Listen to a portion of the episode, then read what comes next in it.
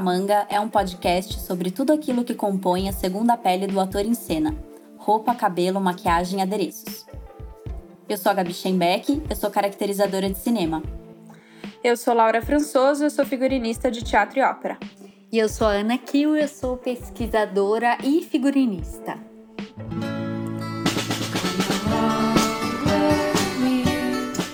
Hoje vamos cair no mundo dos desenhos animados com a Melody Elia.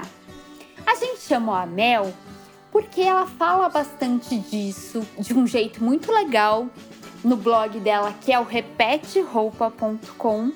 E ela também fez um curso, deu um curso agora sobre isso e faz muitos posts e desafios em que ela faz uma releitura de figurinos de desenho animado, mas eu vou deixar então Mel, se apresente, por favor.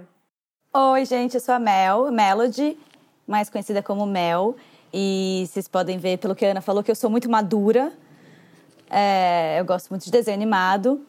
E eu falo sobre isso no meu blog, no Repete Roupa, é, que eu tenho faz alguns anos, que começou como um exercício pessoal de looks do dia. E comecei a estudar sobre sustentabilidade na moda e acabou virando é um grande apanhadão de coisas que eu, que eu gosto, que tem a ver com moda normalmente.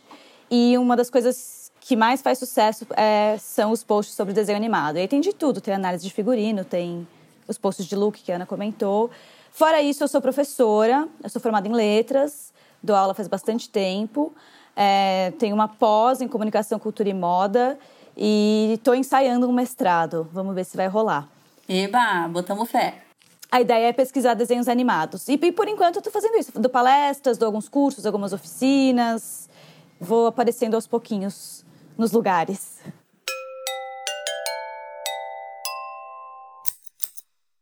Mel, a gente queria começar a conversa, o papo, com uma pergunta que a gente se fez é, e eu imagino que você também deva se fazer e, e sei lá como que a gente responde a essa pergunta. O desenho animado usa figurino?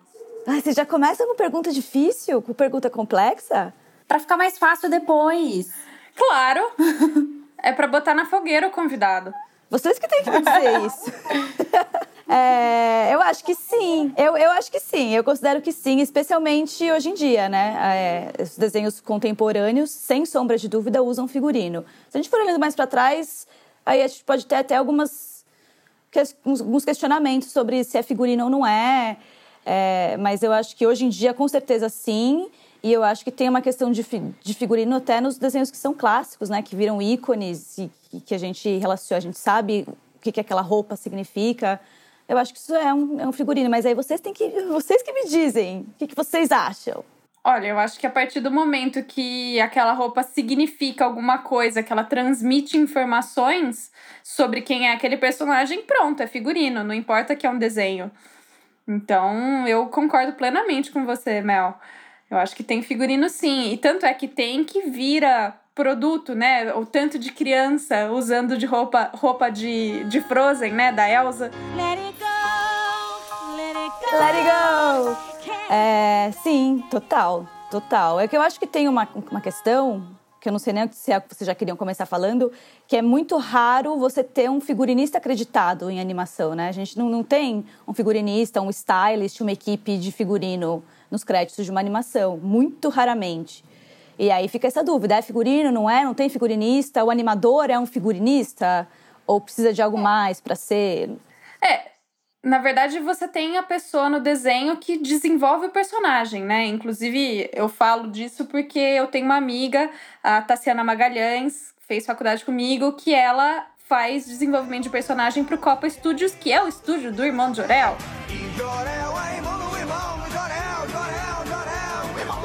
Então, o que ela faz é, assim, desenvolver personagens do zero e uma vez que tá em produção um episódio, por exemplo, ela vai monitorando para ver se, conforme os animadores estão fazendo, se eles estão conseguindo seguir o padrão. Ah, esse traço tem que ser mais assim, ou tem que ser mais assado. Então, talvez, de certa forma, é, essas pessoas que fazem o desenvolvimento do personagem sejam os figurinistas, né? Tem um termo em inglês, né? É production. Não. Character designer, né? Eu não sei se. Enfim, tem uma tradução, mas eu não sei se ela é usada. Mas eu sei que tem em jogo também, né? Essa, essa função, que é a pessoa que faz isso, que desenvolve. Inclusive, tem jogo que eles fazem a roupa né? Então, ah, é um negócio de couro, sei lá, tipo Assassin's Creed. Eles fazem tudo e depois desenham. Não, e eu acho que assim, se a gente for pensar na história do teatro, a, a, a, profissão do figurinista veio muito depois do figurino. O figurino já existe desde antes. Então, o traje de cena tá em cena.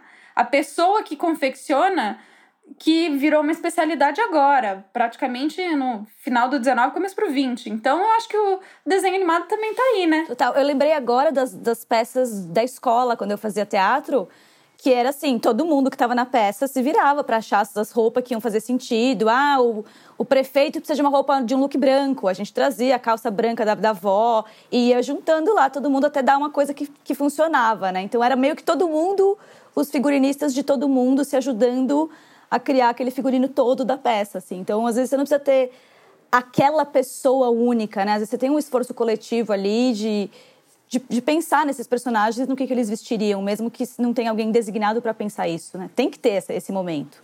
Tem que ter, precisamente. E eu acho que também isso, isso, esse modelo que você falou borra um pouco as fronteiras também entre o stylish. Ok, stylish também é uma profissão super século 20, 21, mas se você for pensar alguém lá, no, um ator do século XIX, que tinha o seu próprio acervo de figurinos e que ele próprio escolhia o que ele ia usar em cena, de certa forma, ele era o figurinista de si mesmo, ele era o stylist de si mesmo, né? Então, assim, a gente supostamente é um podcast sobre figurino e caracterização, mas essas fronteiras são sempre muito fluidas. É, não tem como, a gente sempre acaba falando, né, como uma coisa vai influenciar na outra. E falando de fluidez, é, eu queria falar um pouco de história. Não tem como, quando a gente fala de história da animação, pensar na Branca de Neve, pensar nos estúdios do Walt Disney. Lógico, existia animação antes disso, lógico que existia.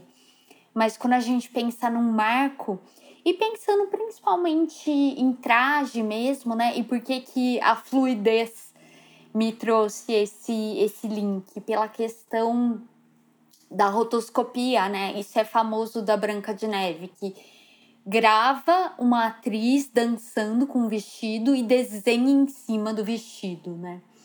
Então, eu acho que é isso. Não tem como. A gente vai ter que falar um pouquinho de Disney desse começo. Vamos nessa. Vamos de Disney, então. Mas eu não sei o que vocês querem falar de Disney. É, eu acho que essa questão da, da rotoscopia é que de você olhar a fluidez daquela roupa dançando para poder repetir aquilo num desenho 2D, né? Então, como que ah, é desenho, é artes plásticas, né? É, é uma coisa desenhada, mas tem tem o traje real ali em algum momento, naquela origem, né? Então, eu acho que que isso de a, a história tem isso da gente olhar, a gente olha para a roupa, para o traje e refaz. É... Então, que não existe esse começo sem, sem a roupa de verdade, né? Ah, sim, com certeza. E eu acho que nem, nem só na, na rotoscopia, né? A Disney fazia muito isso, de filmar modelos, né? Alice no País das Maravilhas tem as cenas da, da atriz, é, enfim, tomando chá, fazendo... É, então, tem, tem essa referência da, da vida real, não só na, na, moda e não só na rotoscopia, mas eu acho que na roupa é muito importante, porque roupa tem movimento, né? Esses vestidos de princesa, eles têm que seguir um, um, protocolo aí de imaginário que a gente tem de como uma roupa de princesa funciona. Tem que ter um movimento, tem que ter um, um, um peso, um caimento. Então, é, eu acho que não tem como simplesmente inventar essas coisas, né? Você tinha falado antes do Assassin's Creed, que eles fazem as roupas mesmo. Eu acho que foi nos Incríveis, né? Nem falando de coisas tão antigas, já trazendo para o mais novo, os Incríveis, eles fizeram as roupas da Edna Mode. Eu acho que, acho que, se eu não me engano, os Incríveis 2, eles fizeram as roupas da Edna Mode de verdade, porque eles queriam ver. A Edna Mode usava aqueles kimonos, então tinha que ter um certo movimento, eles estudaram os tecidos antes. Eu acho mó legal, gente, mó doideira, né? Eu tenho um, todo um processo complexíssimo para fazer um desenho. super complexo. E por isso que eu acho que a gente não tem que restringir achar que desenho é coisa de criança. É uma coisa, é um produto artístico tão incrível que que bom que estão fazendo desenho para todas as idades, né? Cada vez mais. E eu acho que a nossa é uma geração que assistiu muito desenho. Né? Recentemente você estava postando sobre os personagens de Dog, não tava, Melo? Super da nossa época. Fala um pouquinho desse processo, como é que foi para você, por que, que você pensou nele, por que, como que você foi arranjando as suas versões desses figurinos. Mas, na verdade, essa coisa do Dog surgiu quando eu fiz um outro post sobre outros desenhos da Nickelodeon, o Rugrats e o Rei Arnold, falando sobre a questão das dinâmicas familiares. E aí várias pessoas falaram, ai, faz o Dog, faz o Dog, faz o Dog. E, mas eu demorei para fazer. E aí eu aproveitei que eu ia dar esse curso que a Ana comentou, que está acontecendo agora, esse curso de figurinos na animação. E para dar uns teasers, né, para chamar as pessoas, eu decidi fazer o Dog. E, nossa, foi muito legal, assim, foi melhor do que eu achei que ia ser. Primeiro porque eu decidi fazer rios, que era um negócio que eu nunca tinha feito. A gente é muito velha para isso, né? Ainda me sinto meio velha, mas estou lá tentando.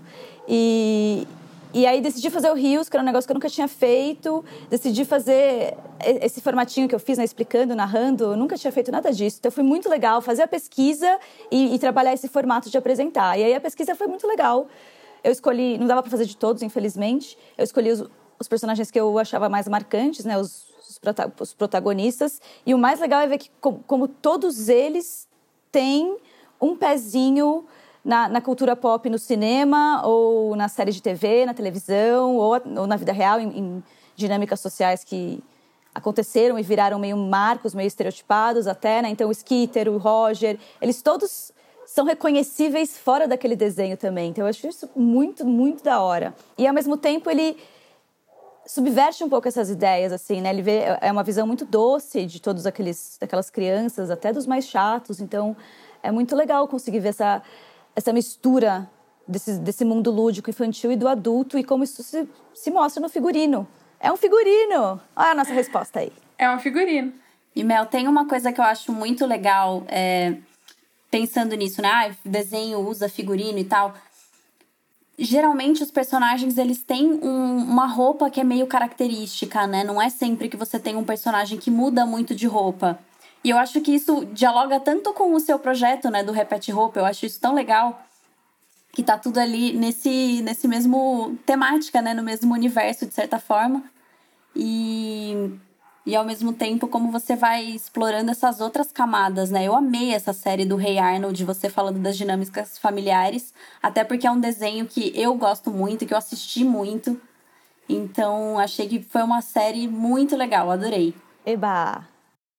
É, e o desenho tem muito isso, né? Que nem a Marge Simpson. Ela tá sempre com, aquela, com aquele vestido e o colar. Aí, às vezes, ela vai para uma outra é, para um outro compromisso social, mas mantém aquilo e bota um casaco, sei lá, e você fala, ah, é, é a roupa da Marge Simpson.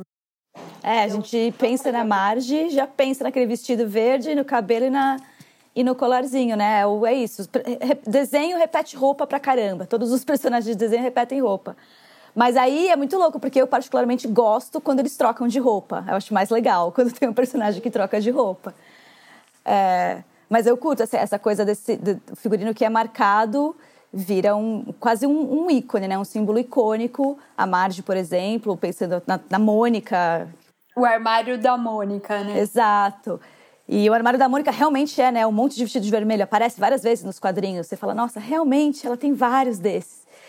E o Doug também tem a cena que ele abre o armário, todas aquelas mesmas roupinhas igual. É, eu acho super interessante, mas eu também acho que isso está mudando, né? Hoje em dia, os personagens todos mudam de roupa. Tem uma coisa da geração nova, da geração TikToker, que tem um, uma relação com essa mudança de roupa que está aparecendo nos desenhos agora, que não tinha na nossa época. Você quer contar pra gente, então, um exemplo de um desenho que tem esses, essas trocas de roupa? Porque eu acho que você já analisou isso, né? Também. Já. Também. Eu acho que o mais clássico é o Hora da Aventura.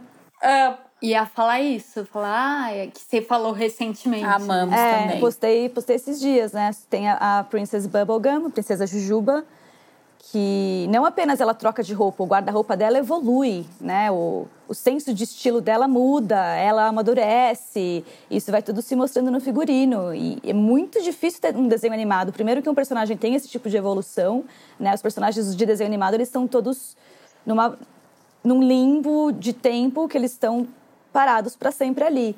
E Adventure Time não, eles crescem, eles envelhecem, eles amadurecem, eles aprendem coisas, eles têm relacionamentos, eles terminam, acho mó da hora. E a roupa vai mostrando. A, a Princesa Jujuba é a que tem a maior mudança, né? Eu acho, durante as, as temporadas. Então ela é aquela princesa no começo, que é até meio, meio má, né? Com aquelas experiências que ela faz, com o próprio... Súditos, né? Povo dela ali. E, e, e, ela tem um momento de mudança, né? ela tem um momento que ela entende isso e que ela se afasta dessa posição de poder, que ela sai. É... Oh, meu Deus, como fala quando um rei se demite? Esqueci o nome disso. Abdica. Abdica, isso. ela abdica do trono e ela passa a se vestir como uma pessoa, como uma Instagrammer, como uma menina estilosa. Instagrammer.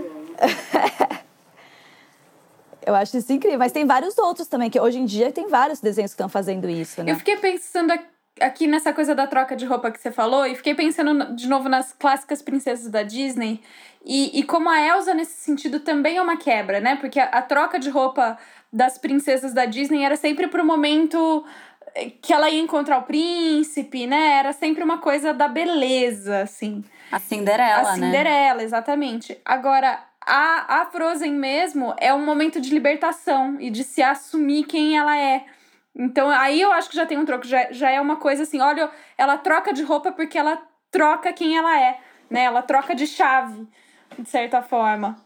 Posso contar uma coisa ridícula? Eu não tinha visto Frozen, e aí numa aula do, do mestrado, é, foi até assim, ah, na hora do intervalo, a galera saiu, ah, quem ficar o falso que a gente entrevistou, falou, bom, eu vou, falou lá, deu o contexto, eu vou passar essa cena, que é a cena clássica da Elsa, que só, do Let It Go.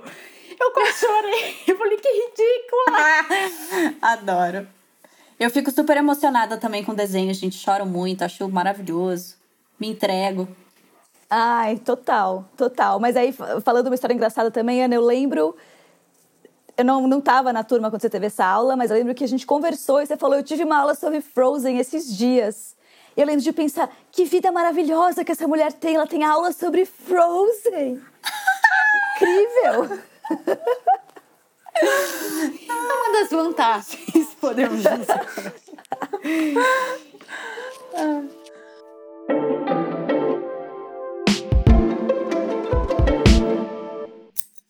Para você, teve um, um pensamento assim mais claro desse caminho de olhar bem para esses personagens e de linkar isso com o repete roupa ou foi uma coisa que, sei lá, aconteceu naturalmente? Como é que foi? Cara, nada que aconteceu no repete roupa foi, foi planejado ou pensado, assim. Maravilhoso. No, no começo, de vez em quando, eu postava alguma coisa sobre alguma coisa que eu gostava, né? E eu vi que os posts faziam sucesso, assim. Eu lembro até hoje do primeiro que eu fiquei super pensando: será que eu posto isso? Meio nada a ver, né? Não é minha roupa, sei lá. E eu vi que as pessoas respondiam. E aí vai indo meio que naturalmente. E vai seguindo as minhas próprias fases de interesse, assim. Então, teve um, um momento do começo do meio do começo do pro meio do ano que eu entrei numa fase mais política comecei a analisar roupa de, de de político, de presidente, do Trump, sei lá o quê. Aí passou, agora baixou, agora não tô nem lendo notícias de política, não consigo nem chegar perto. E voltei para os desenhos animados, dei esse mergulho. Mas para ser muito honesta, eu acho que a primeira vez que eu postei sobre desenho animado, eu nem lembro quando foi, mas foi a própria Ana que falou: Meu, você tem que falar mais sobre isso, desenho animado, uhul! Eu pensei: Olha só, hum. tem público. e aí vai indo, mas segue muito o que eu gosto, assim, né? Como é pro repete roupa e ainda é, é muito um hobby, eu não tenho que seguir nenhuma lógica, nenhum prazo. Vai indo conforme eu gosto, vai. E às vezes eu começo a escrever um negócio, vejo uma série, falo, ai, que demais. Começo, aí eu acabo a série, não terminei o texto, desencano, nem posto. O texto do Gambito da Rainha tá pela metade e eu já desencanei. Falei, tá indo no fluxo. Tem muito isso de produção de conteúdo da internet. Ah, então tá todo mundo falando do Gambito da Rainha. E o que eu gosto é isso. Ah, não, vou lá na Mel que eu quero ver Nickelodeon anos 90, porque a gente foi criado por aqueles desenhos, né?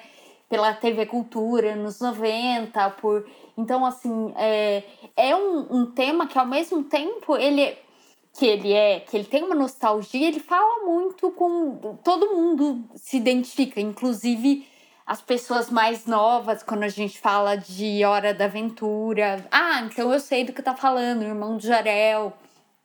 E que são coisas que a nossa geração também gosta. eu assisto. E que agora tem desenhos pra gente, né? Que é desenho para adulto. E Irmão do Jorel eu acho particularmente maravilhoso, porque, assim, se tem uma coisa que resume o Brasil em 10 minutos, é, é um episódio daquilo, né? Porque. É muito maravilhoso. Muito. E mesmo as escolhas das roupas são muito boas. E são muito, muito icônicas, né? É perfeito. As duas avós, a pantufinha, o, o pirulito na boca, a roupa de oncinha, é tudo perfeito. Eu fico até com raiva, porque eu falo, eu podia, eu podia, eu devia ter pensado nisso. Eu devia ter feito isso. É tão óbvio. É tão claramente qualquer família. Eu, por que, que eu não fiz isso, sabe? É muito perfeito. A roupa da Danusa, a mãe dele, que é uma coisa. A roupa da Danusa. A rainha disco, né? O corte de cabelo da Danusa, né? Exato. Eu, eu presto muita atenção na escolha de objetos, assim. Então, a hora que. Aquele episódio que ele pega o estojinho, que tem um milhão de coisas, e tem a reguinha e a tesourinha, eu fiquei enlouquecida. Eu ri 10 minutos sem parar. Sim! Caneta de todo um milhão mundo, de cores. Que todo mundo teve. ou quis ter. Quem não passou por isso? na nossa idade. Não, o momento do estojinho é um momento de glória mesmo. Quando aparece aquele estojinho, todo mundo, acho que o Brasil inteiro faz tipo. O Brasil inteiro. Porque é muito maravilhoso. Ah, é muito bom. E mesmo tem um episódio inteiro, né? Já que a gente tá falando de figurino, de desenho e entramos no Irmão de Jorel, tem aquele episódio que eu acho que é o da cueca da sorte, não é? É a cueca camuflada. E é um evento, e você não pode sujar. E tipo, não pode sujar isso aqui. É tipo a roupa Isso. de sair. A roupa de sair não pode sujar. E aquele episódio que a vovó Juju leva ele para comprar uma roupa combinandinho pra ele ir na festinha? O sapato. Ai, de sapatênis. É muito bom.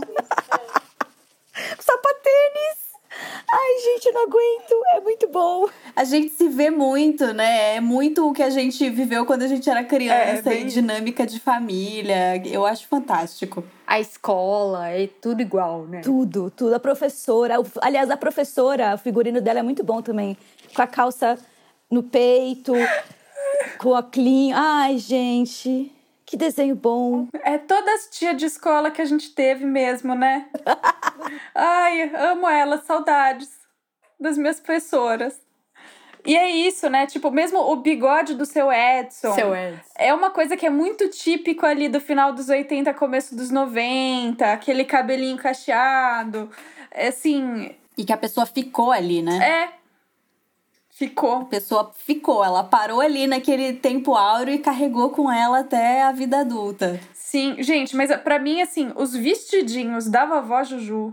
É, é isso, entendeu? Resu realmente foi uma escolha perfeita de figurino, porque resume todas as avós brasileiras. Todas todas as avós brasileiras têm, assim, você passa de uma certa idade, ganha neto, pronto, aparecem uns vestidos na sua, no seu armário. É isso.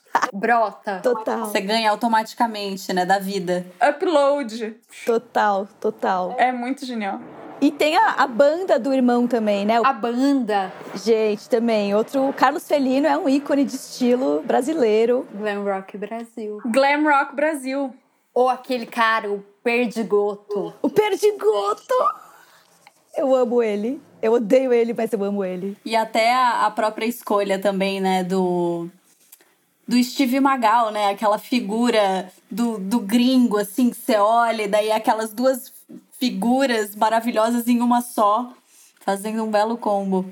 A jaqueta de couro. Gente, o Steve Magal. Então, o Steve Magal, ele representa. É uma obsessão brasileira, porque eu não sei se vocês assistiram aquele filme Saneamento Básico com Wagner Moura, Camila Pitanga. E tem um momento que é a cena que eu mais amo, não, é uma das que eu mais amo, que, que eles estão falando sobre o Steven Seagal, que é a inspiração, né, pro, pro personagem do desenho. E aí alguém fala, ah, não, mas quem que é Steven Seagal? Eu não conheço. Aí a Camila Pitanga fala, aquele que é mistura de chinês com argentino. bom. E é o nome dela, né? É, oi, eu sou a Sirlene. Silene Sirlene. Siegel. Silene. É muito bom.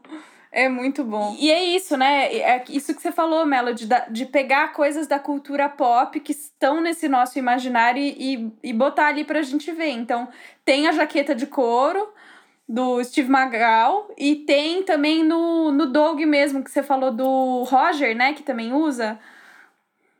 Isso vem de onde, historicamente? Eles estão fazendo referência ao quê? Então, a jaqueta de couro é aquele símbolo clássico do, do, do rebelde, né? Do jovem, do rebelde sem causa, do James Dean. Então, tem todo esse, esse histórico da, da criação desse adolescente, né? Desse estereótipo de adolescente, que é uma coisa que começa no começo do século XX e se estabelece com certeza nos anos 50 com o Marlon Brando, James Dean, etc. E é uma imagem que é completamente fabricada, por um lado, né? É- Não é que toda rebeldia adolescente se manifestava desse jeito. Mas depois que, que vira um- esse estereótipo midiático, ele meio que se estabelece na sociedade também. Então, aquela camiseta branca, jaqueta de couro, calça jeans, é, né, o uniforme do homem rebe- rebelde.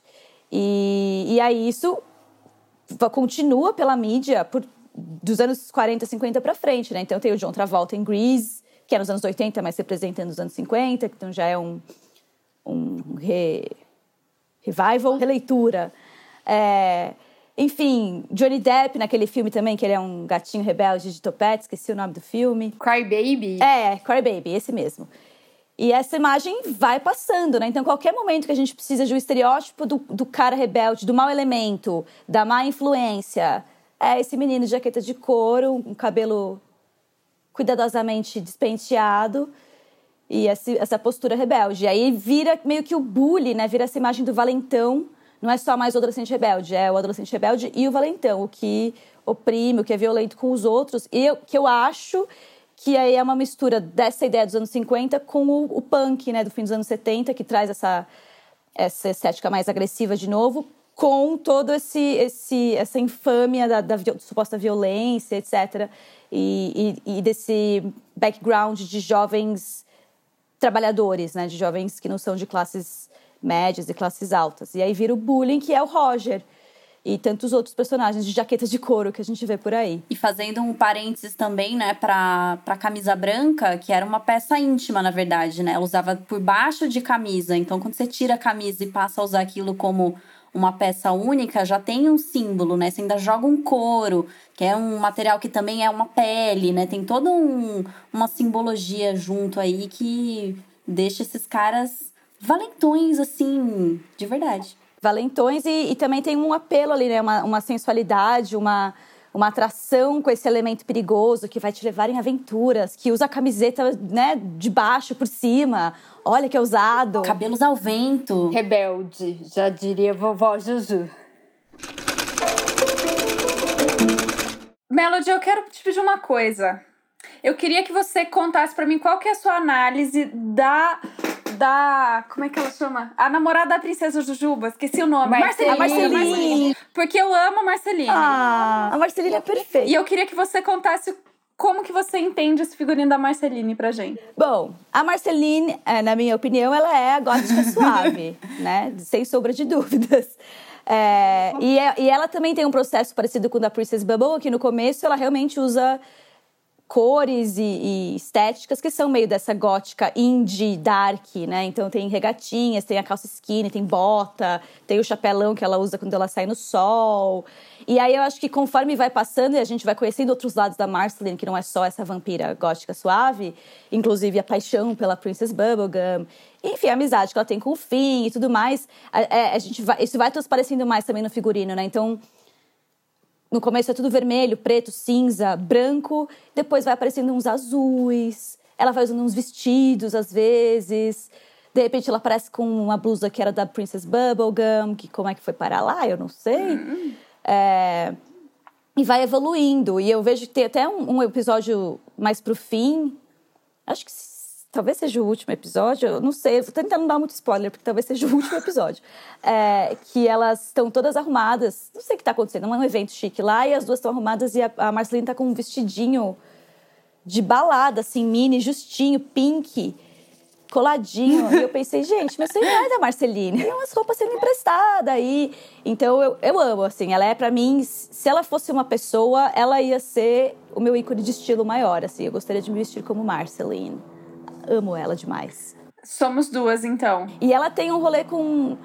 com é, enfim, tem os episódios que tem os flashbacks, né, que mostra ela criança, e também tem, dá pra ver essa evolução dela de criança, depois da, da guerra lá, do, do, fim do mundo, quando ela conhece o Simon, conforme o Simon vai virando o Ice King, ela também vai tendo esse processo de endurecer, né, então ela é uma criança fofa, e aí ela vai ficando a adolescente vampirinha, gotiquinha, conforme ela vai precisando se cuidar de si mesma. Então também tem essa relação do figurino com o fato dela que ela tem que mostrar essa postura de durona ali. Perfeito. Tem tudo a ver uma coisa com a outra, tá vendo? Provando por A mais B que existe figurino em desenho, sim. Sim.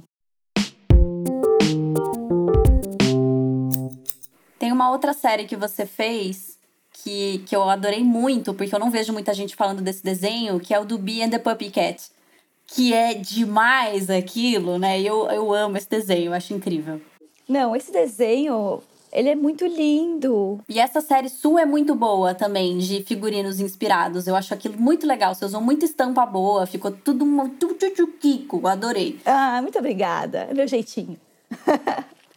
Mas eu amo o Bee and Pup. E a Bee é uma personagem que repete roupa sem ter o figurino fixo, né? Ela vai mudando, mas ela tem um armário que é é um armário cápsula, tem algumas peças ali que ela vai combinando e que se rep... eu amo isso. Isso para mim. Você entende, né, que ela tem um número de peças X. Eu acho que Bee and Puppycat, porque porque é um desenho muito novo, é, para mim representa muito essa nova geração de desenho e como se comunica com essa nova geração de gente jovem e que que, que tá vendo no desenho uma referência, um role model, né? A gente sai só do cinema e da série. O, o desenho para, para de ser só uma coisa infantil e está realmente sendo visto, né? Sendo considerado como uma coisa que molda pessoas, indivíduos, cidadãos e tal. E, e ter essa, esse exemplo de uma personagem que é um desenho, mas que tem um guarda-roupa que é muito verossímil, que é real, que a gente se identifica ali. Nossa, eu podia ser essa menina. Ela tem tantas roupas quanto eu, ela mistura, ela repete igual eu. E ela é muito fofa e maravilhosa. Então tem um, um nível de reconhecimento ali que até ajuda, porque é um desenho também todo louco, né? Com várias coisas não sense, você demora para entender o que está acontecendo, onde eles estão. E então essa, essa coisa do guarda-roupa que parece real é, é um bom ponto de uma âncora, né? Que você consegue se reconhecer e aceitar o resto do universo doido que está sendo apresentado ali.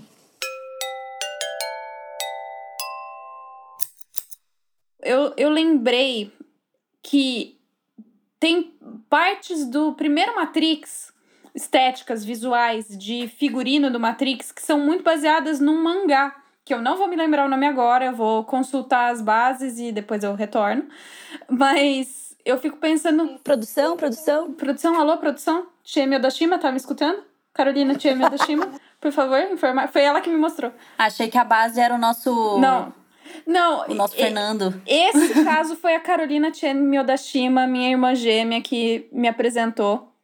Mas o Fernando, ele me faz assistir animes, que não é uma coisa que eu gosto muito. Então ele fica enchendo meu saco até eu assistir.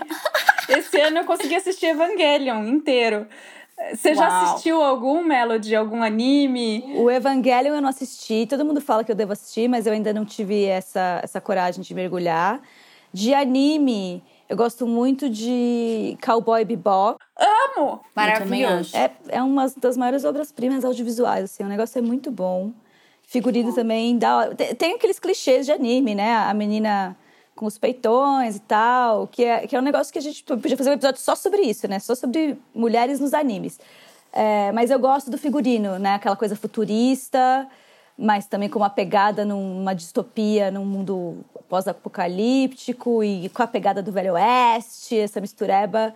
Acho muito da hora. É coisa de japonês, né? Que consegue misturar tudo e fazer um negócio da hora. Que é um pouco também o que acontece no Star Wars, né? Você pensa o, o próprio Han Solo, ele é totalmente um, um cara que saiu de um western spaghetti e aí ele tá no meio de uma série sobre naves espaciais. Exato, exato.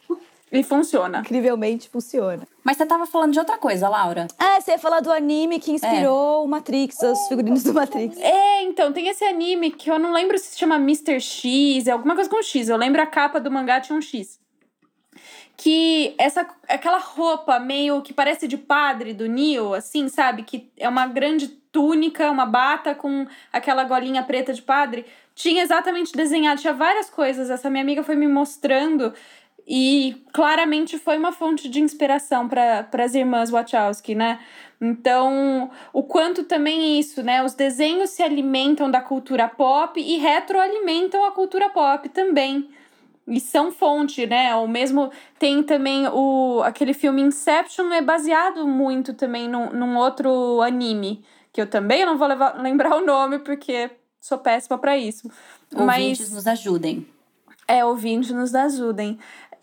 É, ô, Fernando, a gente insere na edição. Mas, enfim, tem, tem essas coisas assim, né? De da gente entender o, como a coisa gira. Né? E o quanto também isso que eu falei das crianças se vestirem da Elsa, o mundo dos cosplays. É, o o que a Melody falou que você queria, e eu também se vestir que nem a, a Marceline, né? O quanto a gente não se alimenta disso também para criar o nosso estilo e, e para fazer as nossas atividades sociais. É, acaba sendo o nosso imaginário, o nosso repertório para as roupas que a gente vai usar no cotidiano, né? Inclusive, vou lançar aqui uma pergunta para vocês que pesquisam moda e são figurinistas e tudo mais. Que a gente já falou aqui, né, de, de styling, de muito de figurino. E onde que cosplay entra nessa história, assim? Se a gente estiver falando de personagem, a gente automaticamente tá falando de cosplay ou não? olha, eu acho que a gente tem que convidar uns cosplayers aqui para um episódio. É verdade, eu não, eu não me sinto no lugar de fala pra falar de cosplay. Mas quando você vai na Comic Con, por exemplo, eu fui um ano, dois anos, não lembro. Mas você vê as pessoas vestidas de. Eu lembro que eu vi os Cavaleiros do Zodíaco. Isso era estátua, não era gente. Mas tinha uma senhorinha com o marido vestido dos avós do Coragem, o cão covarde. Eu vi. Ai, sim! Ai, É, Muriel e Eustáquio. eu não eu sei. amo Tem, coragem. tem mesmo. É uma senhora que eu não sei se ela é amazonense ou paraense, que ela faz uns cosplays incríveis. E, e eu acho que é ela que faz esse daí. Não sei se é esse da Comic Con que você viu, era ela. Mas é muito legal. Eu acho cosplay uma coisa fascinante. Fascinante. Não, e as pessoas param pra tirar foto, é um negócio enlouquecedor, assim, e tinha muita princesa Jujuba, assim, muito Hora da Aventura quando eu fui. Porque também não é difícil, né? Não é um cosplay tão difícil de se fazer. Se você for pensar, o nível de detalhe, né, é mais fácil, de certa forma. Mesmo. Não é a armadura de touro do... Não. que você vai levar uma vida pra fazer aquele. Não, é- pensa. Ai, pensando aqui em outro anime, né? Eu entrei pra, pra vibe do anime. O Death Note. Eu tenho uns amigos das cênicas, que, que eram turmas anteriores, na verdade, né? Da turma 00 das cênicas da Unicamp, que eles fizeram o Death Note em peça de teatro. E era assim, icônico, formava fila de gente para assistir. Eles apresentavam na, nos eventos de. evento de Otaku no Ye. Não chegaram a Comic Con, porque naquela época não tinha, assim. Mas era uma coisa maluca. E aí o ator que fazia o Shinigami, ele usava uma plataforma gigantesca para conseguir ficar mais alto que os outros atores. Então, eh, recriaram. É cosplay aquilo, é figurino, é tudo, né? Então. Mas remonta ao teatro grego, né? Era o Bruno. Era o Bruno. Mas a pergunta que não quer calar: a plataforma dele era original dos anos 90 ou não? Hum, duvido.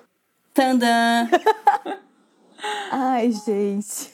E de novo, né, o Shinigami, eu fico pensando que de onde que vem essa estética do Shinigami em si, né? Eu acho que, ok, o rosto talvez seja baseado no- em alguma máscara de teatro no, daquelas figuras meio monstruosas, mas ele também é um- uma estética meio meio punk, meio Edward Mãos de Tesoura um pouco, vocês não acham? É, até meio coringa, né? Com aquela bocona que ele tem rasgada. É verdade. Uhum. É uma mistureira ali, né? É bem legal, bem. Porque ele tem umas. umas ah, é bem da hora esse figurino dele. Eu não lembrava de tudo isso. É, então. Ele tem essas, esse coturno, ele é todo vestido de preto com uma roupa meio justinha. Ele tem um brinquinho de coração. Tem. Ai, gente, que, que estiloso. Vilão, né, gente? A gente podia entrar agora no tópico dos vilões, então, porque os vilões, por que, que os vilões são sempre os mais estilosos?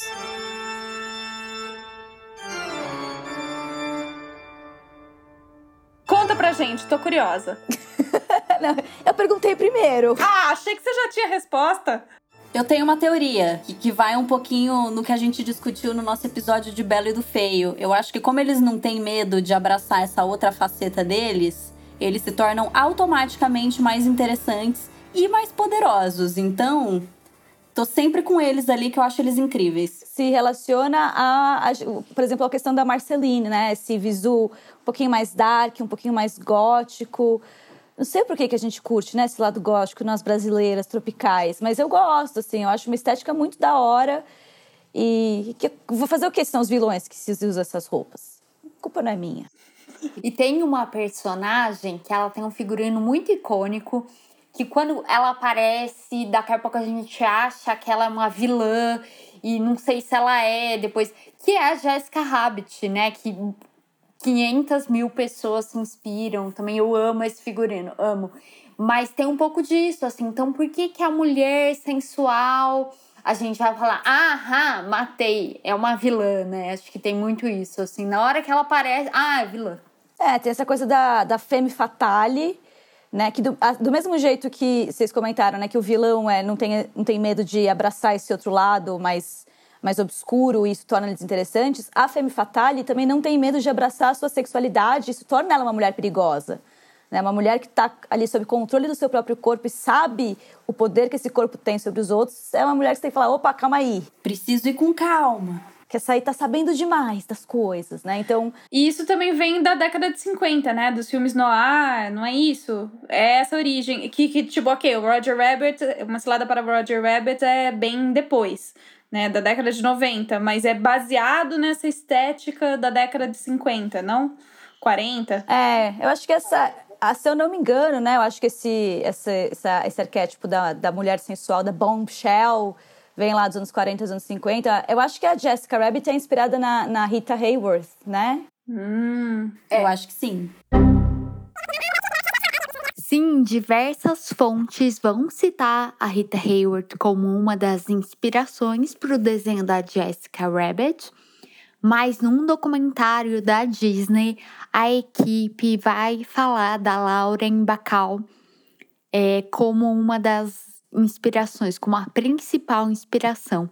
E a gente vai conversar mais sobre isso lá no nosso Instagram, Pano Pra Manga Podcast essa estética dessa mulher gostosona vai se estabelecendo. Temos a Marilyn Monroe, que vira o grande símbolo, mas. A, e a Jessica Rabbit, que é um desenho animado e vira um símbolo sexual também, né? Tenho certeza que muitos meninos brincaram ali com as pistolinhas deles, pensando na Jessica Rabbit. Ai, podia falar isso, gente? Vocês podem cortar Pode. depois. Pode! A gente é subversiva aqui, tá liberado.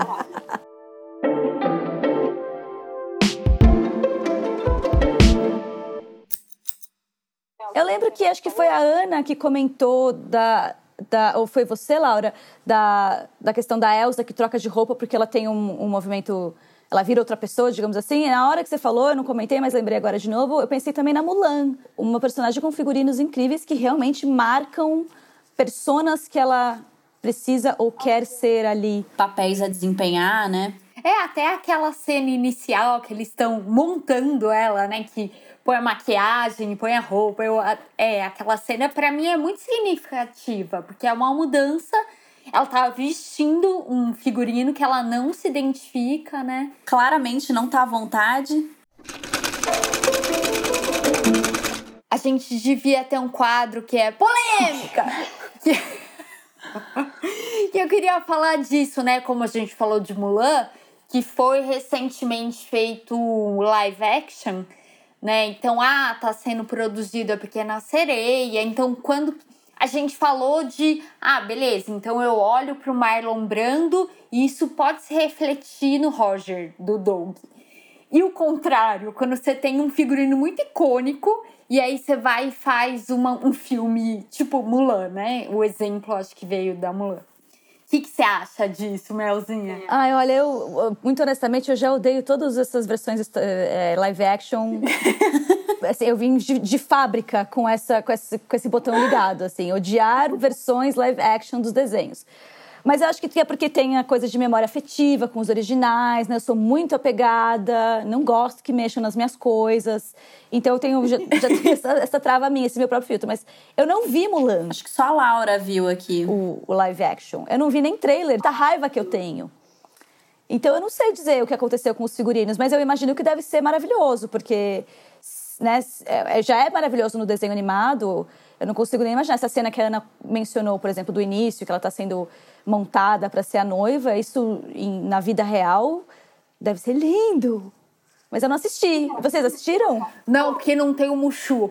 Então, pra mim. Não já... tem o Mushu? Não tem o Mushu. Não tem nada. Acho grave isso. Eu não assisti o desenho, mas eu assisti o live action.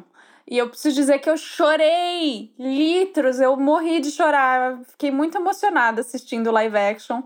E, assim, não tendo a memória afetiva do desenho, eu achei os figurinos muito bonitos. Já vi que tem vídeo no YouTube de gente falando tudo que tem errado com figurino, com live action, não sei o que, não fui assistir.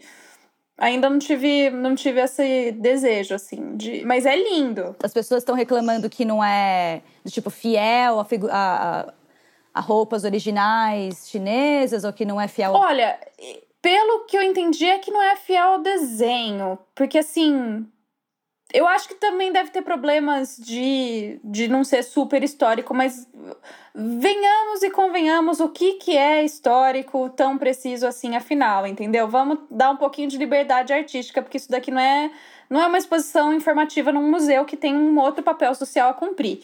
Inclusive, eu acho muito engraçado aqueles aqueles vídeos que ficaram muito pops em 2015, que era tipo, ai, como seria uh, o figurino das princesas da Disney se fosse realmente feito de época?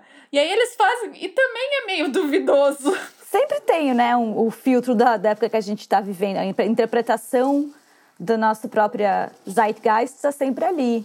Acho que é muito difícil fazer uma coisa completamente fiel até porque, por exemplo, pensando em Grease, que até a gente comentou rapidamente, Grease é supostamente um filme que se passa nos anos 50. É um figurino que deveria reproduzir os figurinos dos anos 50. Mas eu assisto hoje em 2020 e penso, isso é anos 80.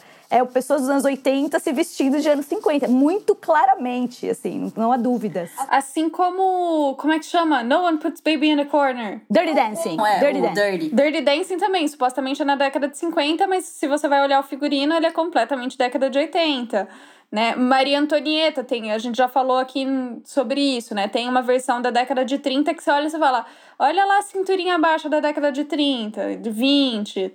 Então, assim, a gente não consegue se soltar completamente, né? Não tem jeito. É quase impossível. Mas essa questão da polêmica, quando você pega um desenho, por exemplo, a Bela e a Fera tem recentemente, né? Que tem a Emma Watson. Watson. Esse é muito bom, esse é, eu assisti. Então, mas a cena do desenho da, da dança, né, no, da Bela e da Fera, que ela tá com o vestido amarelo icônico, é rotoscopia. É uma rotoscopia bem, bem famosa. Mas eu queria indicar, tem um vídeo do Tiago Hora. Amo. Adoro! Que ele fala disso. Eu comecei a ver ele por causa desse vídeo que é do Rei Leão, que não tem figurino, não tem tanto. Mas que é isso, assim, que você vai ver ele tem uma expressão que é o buraco da nostalgia, assim, que é para tentar pegar o buraco da nostalgia. Que eu acho que cabe muito bem, assim, você quer ir lá e ver. Ah, como é que seria a Mulan? Como é que seria a Pequena Sereia? Você não vai ver isso. Você vai ver outra coisa. Porque é outra coisa, né? Então, eu acho que, que é isso. Não tem como você querer ver a cena, o vestido amarelo da Bela. É outra coisa. Não, isso me lembrou é, da infância de querer uma roupa de princesa da Disney e ir comprar nas lojas e não ser igual. Eu ficava muito frustrada. Ai, não era só eu, que bom. Não era, era muito inferior. E eu, eu sabia, eu era criança, eu sabia que aquilo não era uma roupa de princesa. Não era a roupa da Bela. Esse vestido de, de tule barato não é a mesma roupa que eu queria. Era uma fantasia de Bela, né? Era muito frustrante.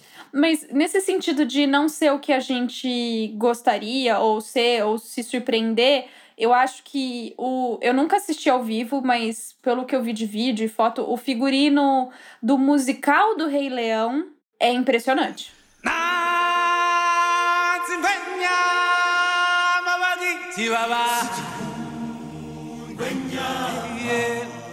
Ah, é da Julie Taymor, né? Da Julie Taymor. É... é realmente é um marco, é outra Dizem que coisa, é. né? Do, da peça pra Broadway. Uhum. Porque não é nem live action, você não pode nem contar com os efeitos especiais e o hiperrealismo do cinema, né? É teatro, teatro é truque. E eu acho que ele, ele consegue te fazer ir para outros lugares. É tão fabuloso e você fica tão encantado pela mágica da mecânica, daquela coisa real que tá acontecendo ao vivo, ali na sua frente, que você não acredita que você tá vendo aquilo, que funciona. Eu concordo plenamente. Mas você acha que é porque é de um desenho que não tem figurino? Ou que isso seria, tipo, para qualquer releitura para teatro poderia ter sido tão grandioso quanto foi? Porque isso aí é um caso que criaram, né? Um figurino inspirado na coisa toda. Eu acho que é porque a Julie Taymor mandou bem pra caralho. É só por isso. E eu acho que é porque respeita a linguagem, né? Então, ah, eu vou desenhar, fazer desenho animado, então eu vou aproveitar tudo que o desenho animado me oferece. Eu vou fazer teatro, eu acho que esse é um grande trunfo da Julie Taymor. É teatro, aquilo não pode acontecer. Então você não pode querer é, a, a metáfora do churrasco vegano. Não, é vegano, não é churrasco. Né? Então eu acho que é respeitar que ó, isso aqui é churrasco, isso aqui é vegano, né? E aí explorar o que cada um pode oferecer. De delícia. Eu sinto também, é, até retomando uma coisa que a Laura, que a Laura falou, né? Que tem essa coisa do, do teatro, que é diferente do, do filme live action, que eu, particularmente falando, me sinto sendo traída o tempo todo, assim. Eu sei que aquilo tudo é mentira. Eu sei que aquele leãozinho foi feito no computador, dá, dá pra ver. É, a mentira fica tão clara que eu não consigo curtir o momento. Já no teatro, pelo fato de não ter real, realmente esses, esses, efeitos abstratos da, da computação gráfica e tal, tem que, aquilo tem que funcionar ali. E quem está assistindo ali de perto tem que acreditar, tem que se envolver naquilo. E é diferente. A coisa da concretude, do material de você ter esse, essa, esse cenário que é material, essas roupas que são materiais e que se movem, que mudam, que é outra experiência do que você tá no, no cinema ou ver, ou ver um filme em casa, assim. É, e o desenho animado, para mim, não tem, não, eu não me sinto tão traída quanto um filme cheio de computação gráfica, porque o desenho animado já é todo num, numa linguagem tão diferente que você já aceita tudo aquilo. Agora, o filme, metade é gente de verdade, e aí metade eu sei que não é, e aí meu cérebro fica assim: não, mas calma. Eu tô super com você. Não dá. Agora, no teatro, você tá vendo acontecer, não tem como falar, não, não pode. Eu tô vendo, tá acontecendo. É, é isso, né? O, o, o teatro, ele nunca vai ser realista como o cinema. Então, ele tem que apostar naquilo que ele é bom, tem que apostar nas cartas dele, né? Então eu acho que é, é, bem isso, assim. E eu tô lembrando aqui de um outro live action que teve, que eu acho que foi o da Cinderela. Que é, ele não foi. Ele não era. Não sei se ele era exatamente live action, a definição. Porque ele não era tão apegado assim ao desenho. Tanto é que os figurinos eles tinham uma mistura de roupa de época, né? Aquele bem genérico, com umas coisas da estética da década de 50, aquelas silhuetas incríveis. Você falava, cara, eu tô vendo um Dior, só que eu tô vendo Cinderela. Sabe? Que inclusive a madrasta malvada era a Kate Blanchett. Ah, eu lembro. Eu não assisti, mas eu lembro. O figurino Assim, o filme em si não acho grande coisa, mas o figurino era deslumbrante. A construção daquelas roupas era uma coisa absurda, assim. E, e aí, assim, eu tenho que dizer que a gente tem esse, esse hábito, né, como figurinistas, como pessoas da moda, de assistir as coisas e prestar atenção nisso. E supostamente a coisa é boa quando você não enxerga ela, né? E aí eu tenho vários amigos que vêm me falar, ai, agora eu assisto coisa, eu presto atenção no figurino. Eu falo, ai, droga. Você estragou seus amigos. Eu tô influenciando as pessoas. Estraguei a experiência da. Estraguei, estraguei. Mas esse, assim, não tinha como não olhar aqueles figurinos. É fantástico, fantástico. Alguém assistiu esse daí? Esse não. Não, mas tem a Kate Blanchett. Já, eu acho que eu vi foto. Já, Já ganhou, ganhou. Já ganhou.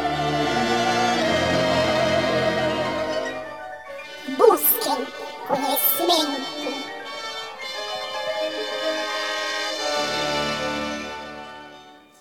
Mel, todo final de programa a gente pede né, uma, uma indicação para a pessoa buscar conhecimento, por isso que é o nosso bloco do ET Bilu.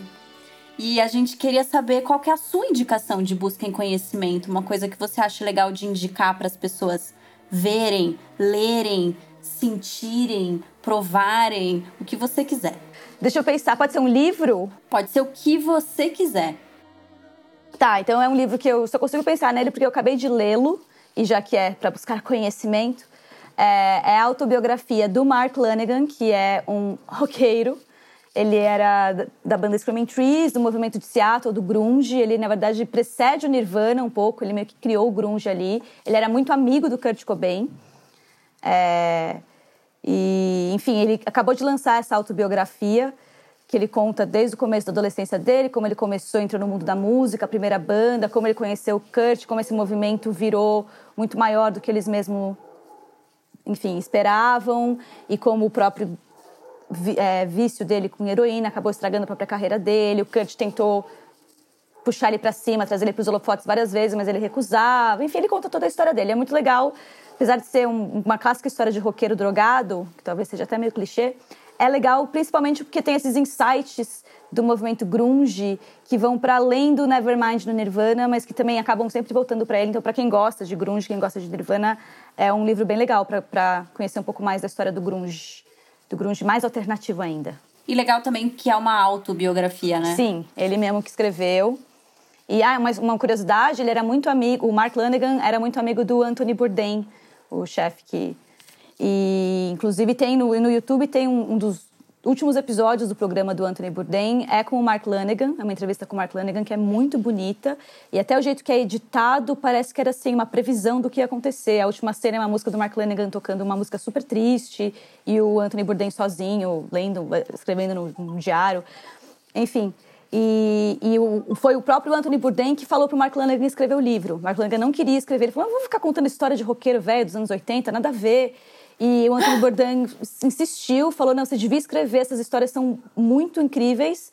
E ele escreve- começou a escrever depois que o Anthony Bourdain faleceu, em homenagem ao amigo. Então, enfim, uma coisa legal.